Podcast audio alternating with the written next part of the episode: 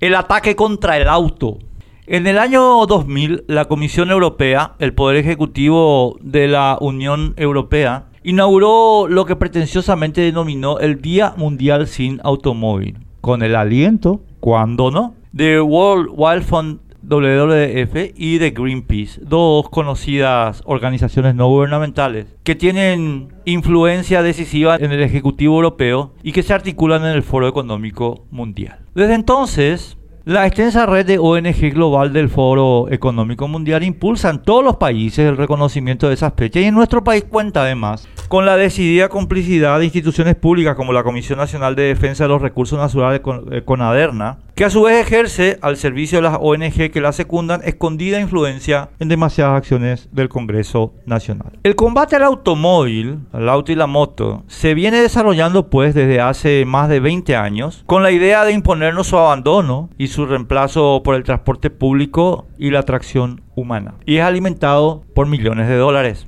Surge de una teoría que adquirió carácter de dogma de fe la de que la acción humana es la culpable del cambio climático. Dogma que se esgrime en numerosos otros campos, crédito de carbono, banca sostenible, desindustrialización, etcétera, para imputarnos una culpa colectiva, como el cristianismo con el pecado original, por la que debemos pagar aunque seamos buenas personas. Nuestro planeta, la Tierra, tiene unos 4.500 millones de años, durante los cuales su clima se modificó para arriba y para abajo en forma permanente y a veces en forma muy radical. Los seres humanos capaces de modificar el entorno no tenemos más de 20 o 30 mil años. Con capacidad industrial no tenemos más de 250 años. O sea, el hecho es que durante unos 4.499 millones 970 mil años, el clima de nuestra Tierra ha cambiado para arriba y para abajo sin la más mínima intervención humana. La Comisión Europea y el Foro Económico Mundial, sin embargo, han impuesto la más descarnada censura sobre los científicos que cuestionan el dogma climático.